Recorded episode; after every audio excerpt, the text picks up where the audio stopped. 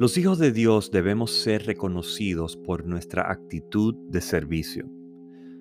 La realidad es que existen muchas maneras para servir y no todas tienen que ver con servir necesidades físicas y temporales. Obvio, debemos estar atentos a las necesidades físicas y temporales a nuestro alrededor.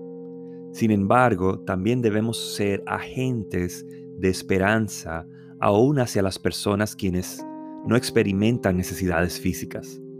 Existe un mar de personas sufriendo desolación, opresión mental, abuso, soledad y sobre todo condenación por sus pecados, quienes necesitan desesperadamente la gracia de Dios hallada en Cristo. Quizás no necesiten alimento para sus estómagos, pero sí están hambrientos por el pan que les da vida sirvamos en todos los aspectos, particularmente en los más importantes.